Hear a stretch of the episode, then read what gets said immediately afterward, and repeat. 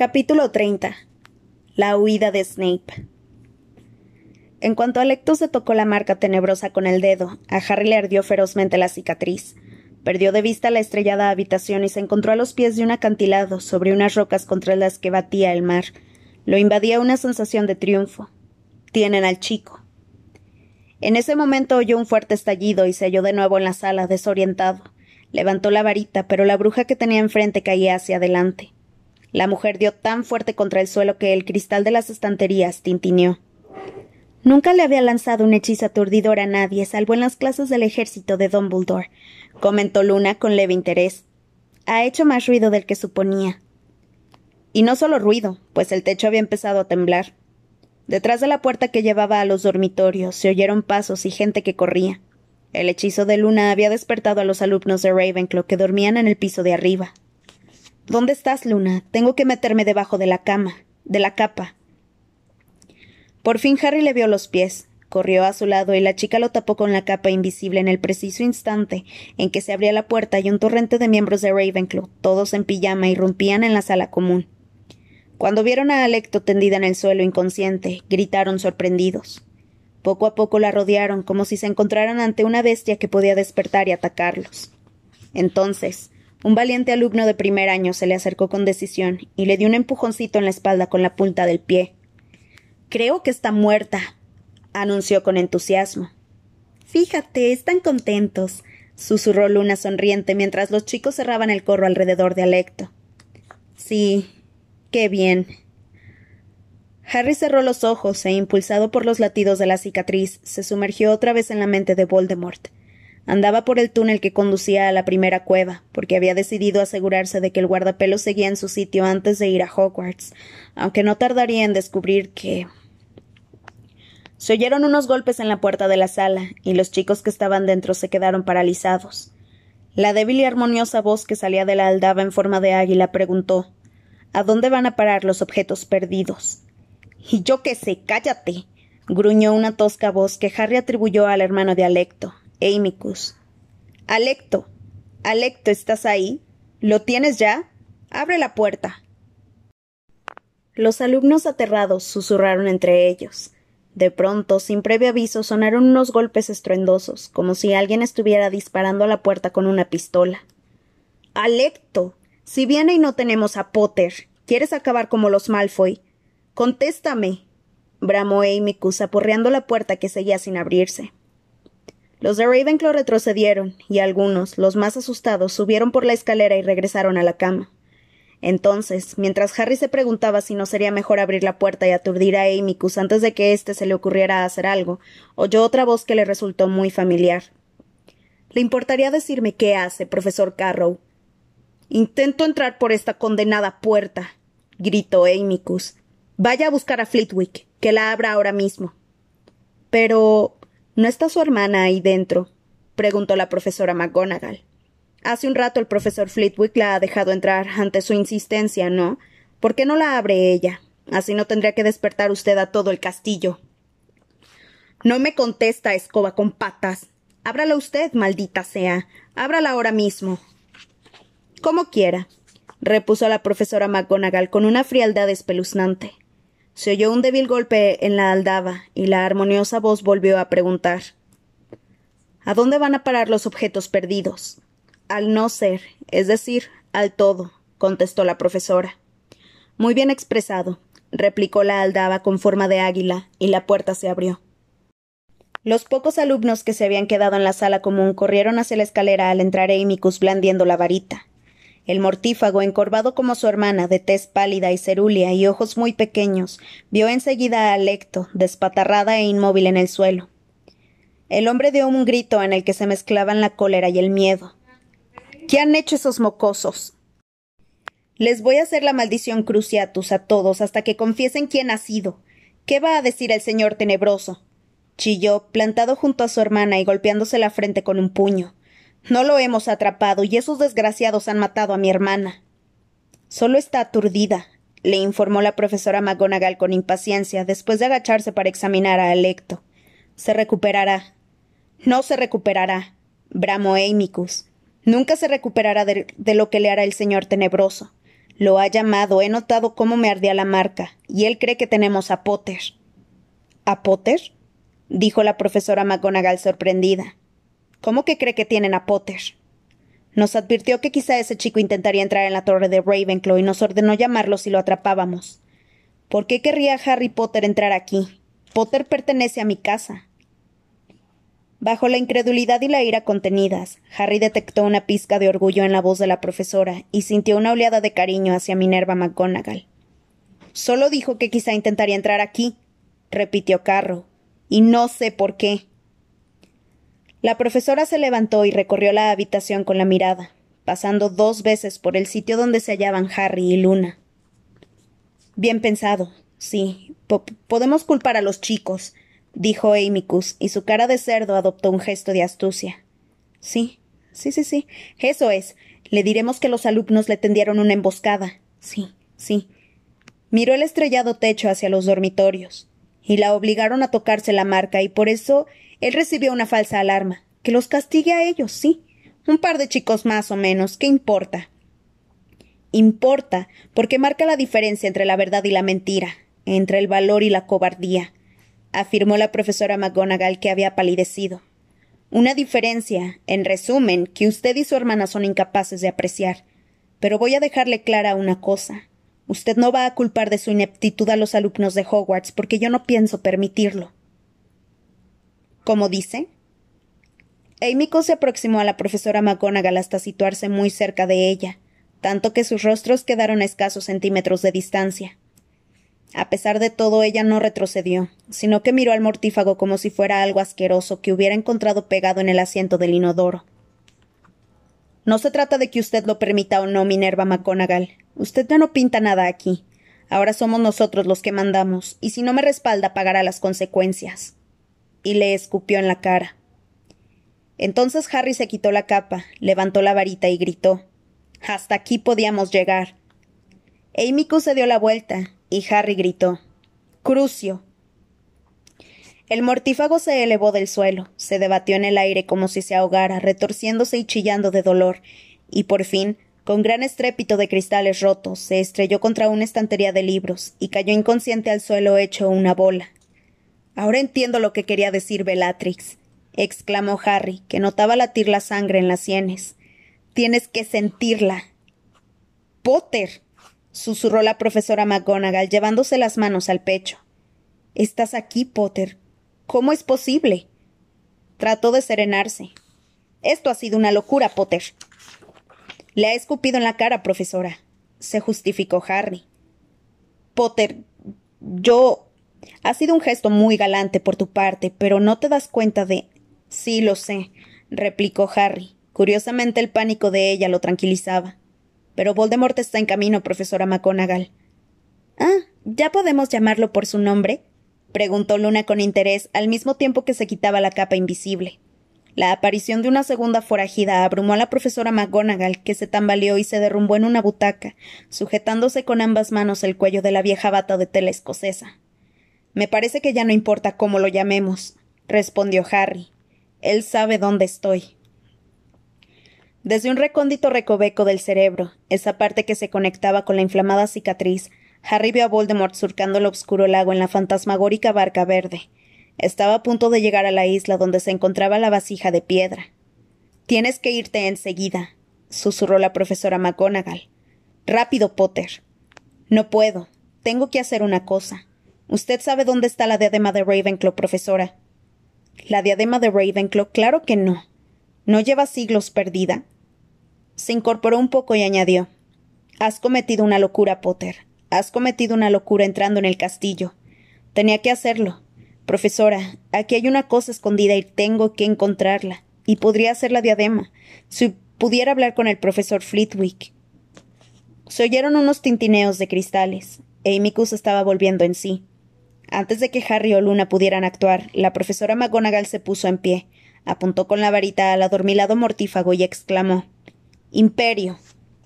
Obediente, Amicus se levantó, se acercó a su hermana, le tomó la varita, arrastró los pies hasta la profesora y le entregó su varita y la dialecto. Luego se tumbó en el suelo al lado de ésta. McGonagall volvió a agitar la varita y un trozo de reluciente cuerda plateada apareció de la nada y envolvió a los carros atándolos fuertemente. Potter, dijo Minerva McGonagall olvidándose de los carros. Si es verdad que el que no debe ser nombrado sabe dónde estás. Antes de que ella terminara la frase, una ira semejante a un dolor físico sacudió a Harry produciéndole un intenso dolor en la cicatriz, y por unos instantes miró rápidamente el fondo de una vasija cuya poción se había vuelto transparente, y vio que no había ningún guardapelo escondido bajo la superficie. ¿Estás bien, Potter? dijo una voz. Harry volvió a la sala común y se, sujetó al hombro de Luna para no caerse. Se agota el tiempo. Voldemort está cada vez más cerca. Profesor, estoy cumpliendo órdenes de Dumbledore. Debo encontrar lo que él me pidió que buscara. Pero mientras registro el castillo tenemos que sacar a todos los alumnos de aquí.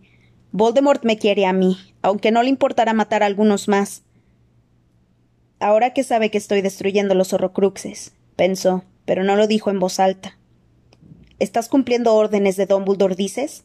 repitió McGonagall asombrada. Entonces se irguió cuán alta era y añadió Protegeremos el colegio de él que no debe ser nombrado mientras tú buscas ese objeto. ¿Podremos hacerlo? Creo que sí, repuso ella cortante. Los profesores somos buenos magos y brujas, por si no te habías dado cuenta. Conseguiremos detenerlo un rato si nos empleamos con ganas. Habrá que hacer algo con el profesor Snape, desde luego. Déjeme a mí. Y si Hogwarts se dispone a sufrir un estado de sitio con el señor tenebroso ante sus puertas, sería muy aconsejable sacar de aquí a cuanta más gente inocente podamos pero ahora la red flu está vigilada y nadie puede desaparecerse en los terrenos del colegio. Hay una manera, saltó Harry, y le explicó la existencia del pasadizo que conducía al pub de cabeza de puerco. Es que estamos hablando de cientos de alumnos, Potter. Ya lo sé, profesora, pero si Voldemort y los mortífagos se concentran en Hogwarts y sus jardines, no creo que les importe mucho que haya gente desapareciéndose desde cabeza de puerco. Tienes razón, concedió la profesora, y a continuación apuntó con la varita a los Carrow y una red de plata descendió sobre ellos, los envolvió y los levantó.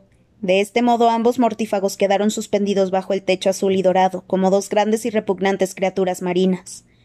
Vamos, tenemos que alertar a los jefes de las casas. Será mejor que vuelvan a ponerse la capa. Minerva McGonagall abrió la puerta de la sala y levantó la varita, de cuyo extremo salieron tres gatos plateados luciendo un círculo alrededor de cada ojo, como si llevaran gafas. Los patronos echaron a correr ágilmente hacia la escalera de caracol, inundándola de luz plateada, y la profesora, Harry y Luna descendieron a toda prisa. Recorrieron un pasillo tras otro, y uno a uno los patronos fueron separándose de ellos. La bata de tela escocesa de la profesora susurraba al rozar el suelo, mientras Harry y Luna la seguían bajo la capa invisible. Cuando hubieron bajado dos pisos más, otros pasos se unieron a los de ellos. Harry fue quien los oyó primero y se llevó una mano al monedero que le colgaba del cuello para tomar el mapa del merodeador, pero antes de que lo sacara, McGonagall también se percató de que tenían compañía. Se detuvo y, y levantó la varita, dispuesta a atacar. ¿Quién anda ahí? preguntó. Soy yo, respondió alguien en voz baja. De detrás de una armadura salió Severus Snape. Al verlo, Harry sintió brotar el odio en su interior. La magnitud de los crímenes de Snape le había hecho olvidar los detalles de su aspecto físico. El negro cabello que caía como dos cortinas enmarcando el delgado rostro, y aquellos ojos negros de mirada fría y apagada. No iba en pijama, sino con la capa negra que solía usar, y también él sostenía en alto la varita preparado para atacar. ¿Dónde están los Carrow? preguntó Snape con temple. Supongo que donde tú les hayas ordenado ir, Severus, respondió McGonagall. Snape se acercó más a ella y le echó una ojeada alrededor, como si supiera que Harry estaba escondido por ahí. El chico levantó también su varita, listo para entrar en acción. Tenía entendido que Alecto había atrapado a un intruso, dijo Snape. ¿Ah, sí? se extrañó la profesora. ¿Y qué te ha hecho pensar tal cosa? Snape flexionó un poco el brazo izquierdo, donde tenía grabada con fuego la marca tenebrosa. Ah, claro. Olvidaba que ustedes los mortífagos tienen sus propios medios para comunicarse. Snape fingió no haberla oído. Seguía escudriñando el entorno de la profesora, y poco a poco iba acercándose más, como si no lo hiciera intencionadamente. No sabía que esta noche te tocaba vigilar los pasillos, Minerva. ¿Tienes algún inconveniente con ello? Me pregunto qué te habrá hecho levantarte de la cama a estas horas. Me pareció oír ruidos. ¿En serio? Pues yo no he oído nada. La miró a los ojos. ¿Has visto a Harry Potter, Minerva? Porque si lo has visto, te ordeno que. La profesora actuó mucho más deprisa de lo que Harry habría imaginado. Su varita hendió el aire y por una fracción de segundo Harry creyó que Snape se derrumbaría, pero la rapidez del encantamiento escudo del profesor fue tal que McGonagall perdió el equilibrio. Entonces ella apuntó hacia una antorcha de la pared y ésta se desprendió de su soporte. Harry estaba a punto de arrojarle una maldición a Snape, pero tuvo que tirar de Luna para que no la alcanzaran las llamas. El fuego formó un aro que ocupó todo el pasillo y voló como un lazo en dirección a Snape. El lazo de fuego se convirtió en una gran serpiente negra que McGonagall redujo a humo. El humo volvió a cambiar de forma, y en pocos segundos se solidificó y se transformó en un enjambre de dagas.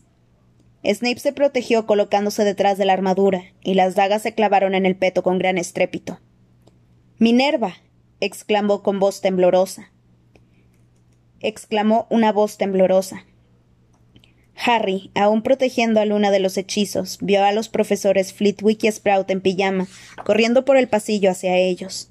El, corpulento profesor Slughorn iba detrás rezagado y jadeante. No, gritó Flitwick alzando la varita mágica. En Hogwarts no volverás a matar. El hechizo de Flitwick dio también en la armadura, que cobró vida. Snape forcejeó para librarse de los brazos que intentaban aplastarlo, y les arrojó la armadura a sus agresores. Harry y Luna tuvieron que lanzarse a un lado para esquivarla, y la armadura se estrelló contra la pared y se hizo añicos. Cuando Harry volvió a mirar, vio a Snape corriendo y a McGonagall, Flitwick y Sprout persiguiéndolo sin parar de gritar. Snape se coló por la puerta de un aula, y momentos después Harry oyó a McGonagall gritar Cobarde. ¿Qué ha pasado? ¿Qué ha pasado? preguntó Luna. Harry la ayudó a ponerse en pie y arrastrando la capa invisible echaron a correr por el pasillo. Entraron en el aula donde encontraron a los profesores McGonagall, Flitwick y Sprout de pie junto a una ventana rota. Ha saltado, les dijo la profesora. ¿Está muerto? Harry corrió hacia la ventana, ignorando las exclamaciones de asombro de Flitwick y Sprout ante su repentina aparición. No, no lo está, dijo McGonagall con amargura. A diferencia de Dumbledore, él llevaba su varita, y por lo visto ha aprendido algunos trucos nuevos de su amo. Harry sintió un estremecimiento al distinguir a lo lejos una gran figura que parecía un murciélago volando por el obscuro cielo hacia el muro de los jardines. Entonces oyeron pasos y unos fuertes resoplidos. Slughorn, vestido con pijama de seda verde esmeralda, acababa de alcanzarlos. Harry exclamó jadeando y masajeándose el enorme pecho. Hijo mío, qué sorpresa. Minerva, explícame, por favor. Severus, ¿qué ha sucedido? Nuestro director se ha tomado unas breves vacaciones, explicó McGonagall señalando el agujero que Snape había dejado en la ventana. Profesora, llamó Harry mientras se llevaba ambos manos a la frente. Se deslizaba por el lago lleno de inferi. La fantasmagórica barca verde alcanzó la orilla, y Voldemort saltó de la barca, sediento de sangre. Tenemos que fortificar el colegio, profesora. Llegará en cualquier momento. Está bien, está bien. Bien, el que no debe ser nombrado está a punto de llegar, explicó a los otros profesores. Sprout y Flitwick dieron gritos de asombro. Slughorn emitió un débil gemido. Potter tiene que realizar una misión en el castillo para cumplir las órdenes de Dumbledore, por tanto, hemos de proteger al colegio con todos los medios en que dispongamos mientras Potter hace su trabajo. Supongo que eres consciente de que nada que hagamos impedirá indefinidamente que quien tú sabes entre en el colegio, ¿verdad? comentó Flitwick con voz aguda. Pero podemos retrasarlo, observó la profesora Sprout. Gracias, Pomona, ese es el espíritu que necesito, dijo McGonagall, y las dos brujas se lanzaron una mirada de complicidad. Propongo que establezcamos una protección básica alrededor del castillo, y luego reunamos a nuestros alumnos y nos encontremos todos en el gran comedor. Habrá que evacuar a la mayoría, aunque si alguno de los que son mayores de edad quiere quedarse y luchar a nuestro lado, creo que deberíamos permitírselos. Estoy de acuerdo, dijo Sprout, que ya se dirigía hacia la puerta. Me reuniré con ustedes en el gran comedor dentro de veinte minutos con los alumnos de mi casa. Echó a correr y se perdió de vista, pero los demás alcanzaron a oírla murmurar. Tentácula, lazo del diablo y vainas de Snargaluf. Sí, ya me gustará ver cómo combaten eso los mortífagos. Yo puedo actuar desde aquí, intervino Flitwick y apuntó con la varita a través de la ventana rota, aunque apenas veía por ella, y se puso a murmurar conjuros muy complejos. Harry oyó un extraño susurro, como si Flitwick hubiera desatado la fuerza del viento en los jardines del castillo. Profesor, dijo, acercándose al bajito profesor de encantamientos. Perdone que lo interrumpa, pero esto es importante. ¿Tiene idea de dónde está la diadema de Ravenclaw? Protego horriblis. ¿Has dicho la diadema de Ravenclaw? se asombró Flitwick. El conocimiento nunca está de más, Potter, pero no creo que eso sirva de mucho en la actual situación. Solo le preguntaba si. ¿Sabe usted dónde está? ¿La ha visto alguna vez? Sí. ¿Sí la he visto? Nadie que viva todavía la ha visto. Esa diadema se perdió hace mucho tiempo, muchacho. Harry sintió una terrible mezcla de pánico y decepción. Entonces, ¿qué podría ser el otro Horrocrux? Nos encontraremos contigo y tus alumnos de Ravenclaw en el gran comedor, Filius, acordó McGonagall y les indicó a Harry y a Luna que la siguieran. Cuando ya estaban en la puerta, Slughorn arrancó a hablar. Caramba, dijo resoplando, pálido y sudoroso, al tiempo que su bigote de morsa oscilaba. Menudo lío. No estoy seguro de que todo esto sea prudente, Minerva. Sabes que ya era la manera de entrar, y quienes hayan intentado impedírselo correrán un grave peligro. A ti y a los miembros de Slytherin también los espero en el gran comedor dentro de veinte minutos, lo interrumpió McGonagall. Si quieres irte con tus alumnos, no te lo vamos a impedir. Pero si alguno de ustedes intenta sabotear nuestra resistencia o alzarse en armas contra nosotros dentro del castillo, entonces, Horace, te retaré a muerte. Minerva. exclamó Slughorn perplejo. Ha llegado la hora de que la casa de Slytherin decida a quién quiere ser leal, añadió la profesora. Ve y despierta a tus alumnos, Horace. Harry no se quedó para ver cómo farfullaba Slughorn, sino que Luna y él corrieron tras la profesora que se había colocado en medio del pasillo con la varita alzada. Pierto tu. Ah, cielos, Filch, ahora no. ¿Qué quieres? El anciano conserje acababa de llegar, renqueando y gritando. Hay alumnos fuera de los dormitorios. Hay alumnos por los pasillos. Ah, es donde tienen que estar, imbécil, le espetó McGonagall. Haga algo positivo. Busque a Pips. ¿A, a Pips? tartamudeó Filch como si jamás hubiera oído ese nombre. Sí, a Pips, idiota, a Pips. ¿No lleva usted un cuarto de siglo despotricando contra él? Vaya a buscarlo ahora mismo. Era evidente que Filch creía que la profesora había perdido el juicio, pero se marchó cojeando y murmurando por lo bajo. ¿Y ahora? Piertotum locomotor, gritó Minerva McGonagall.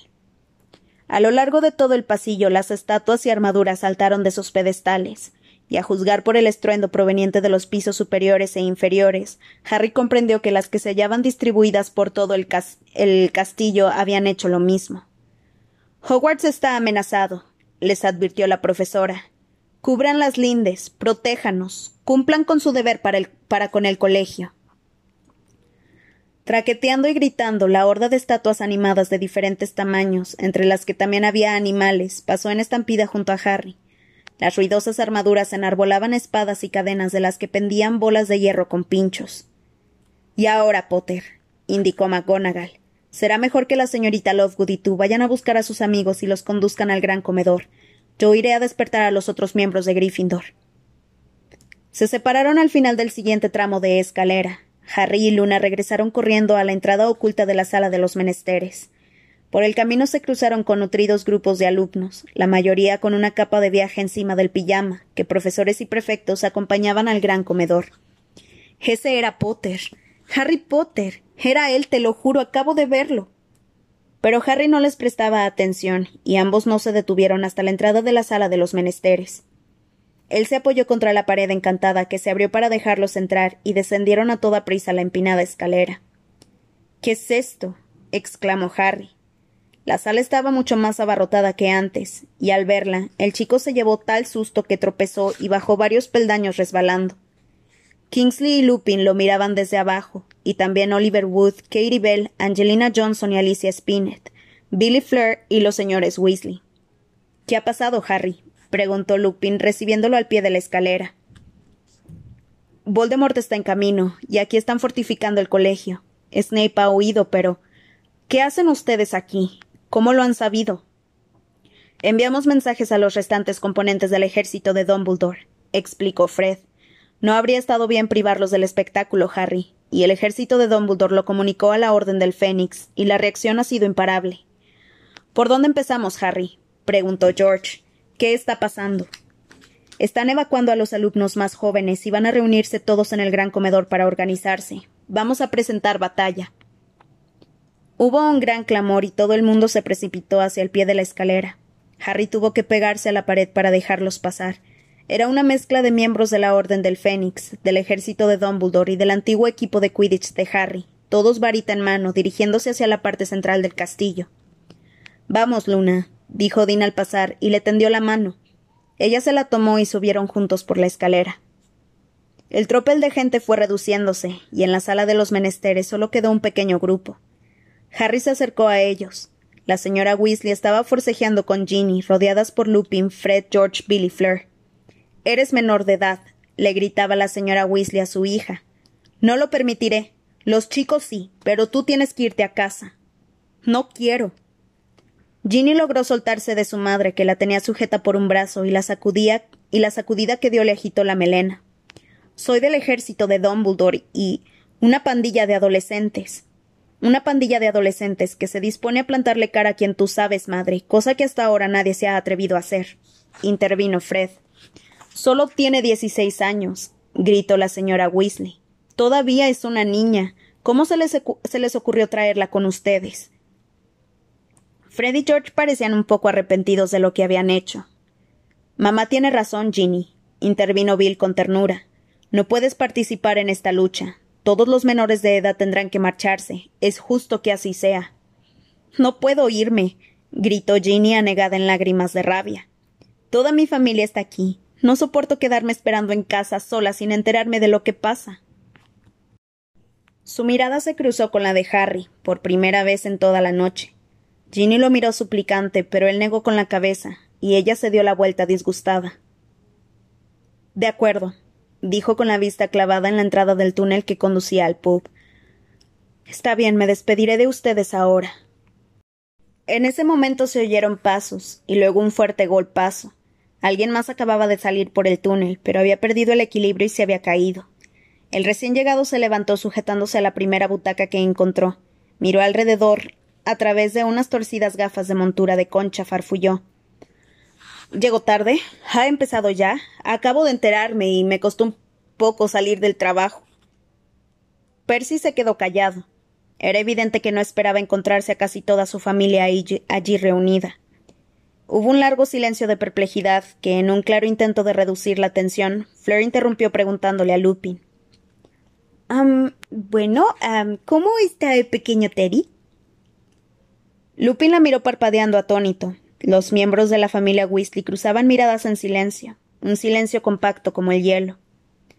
Ah, ah muy bien, gracias, respondió Lupin en voz demasiado alta. Sí, Tonks está con él en casa de su madre. Percy y los restantes Weasley seguían mirándose unos a otros petrificados. Aquí tengo una fotografía, exclamó Lupin, y tras sacarla del bolsillo de la chaqueta se la enseñó a Fleur y Harry. En ella, un diminuto bebé con un mechón de pelo azul, azul turquesa intenso, miraba a la cámara agitando unos puños regordetes.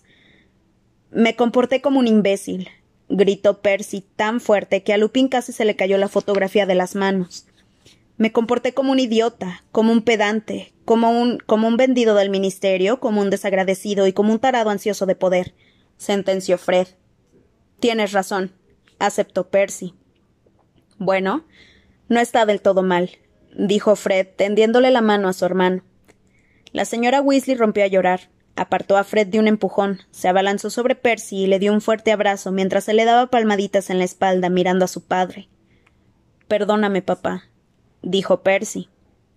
El señor Weasley parpadeó varias veces, y entonces también fue a abrazar a su hijo. ¿Qué fue lo que te hizo entrar en razón, Percy? preguntó George. Llevaba tiempo pensándolo, repuso Percy, mientras levantándose un poco las gafas se enjugaba las lágrimas con una punta de su capa de viaje. Pero tenía que encontrar una forma de salir del ministerio, y no era fácil porque ahora encarcelan a los traidores. Conseguí ponerme en contacto con Aberforth y hace solo diez minutos me dijo que en Hogwarts estaba preparando la batalla, así que aquí me tienen. Así me gusta. Nuestros prefectos tienen que guiarnos en momentos difíciles, dijo George, imitando el tono pomposo de Percy. Y ahora subamos a pelear o nos quitarán a los, a los mejores mortífagos. Entonces. ahora somos cuñados, ¿no? dijo Percy, estrechándole la mano a Fleur mientras corrían hacia la escalera con Bill, Fred y George. Ginny. gritó la señora Weasley. Ginny, aprovechando la escena de la reconciliación, había intentado colarse también por la escalera. A ver qué te parece mi propuesta, Molly, dijo Lupin. Opino que Ginny debería quedarse aquí. Así al menos estará cerca de la acción y sabrá qué sucede, pero no se meterá en la batalla. Yo. me parece una buena idea, decidió el señor Weasley. Quédate en esta habitación, Ginny. ¿Me has entendido? A Ginny no le gustó mucho la idea, pero al ver la inusual severidad de la mirada de su padre asintió con la cabeza. Los señores Weasley y Lupin se dirigieron a la escalera. ¿Dónde está Ron? preguntó Harry. ¿Y Hermione? Deben de haber subido ya al gran comedor, respondió el señor Weasley mirando hacia atrás. Yo no los he visto pasar, se extrañó Harry. Han dicho algo de unos lavabos, intervino Ginny, pero después de irte tú. ¿Lavabos? Harry cruzó la sala a grandes zancadas y abrió una puerta que daba a un cuarto de baño. Estaba vacío. Seguro que han dicho lava. Pero entonces sintió una terrible punzada en la cicatriz y la sala de los menesteres desapareció. Miraba a través de las altas verjas de hierro forjado, flanqueadas por pilares coronados con sendos cerdos alados, y observaba el castillo que con todas las luces encendidas se alzaba al fondo de los obscuros jardines. Llevaba a Nagini colgada, colgada sobre los hombros y estaba poseído por esa fría y cruel determinación que lo invadía antes de matar.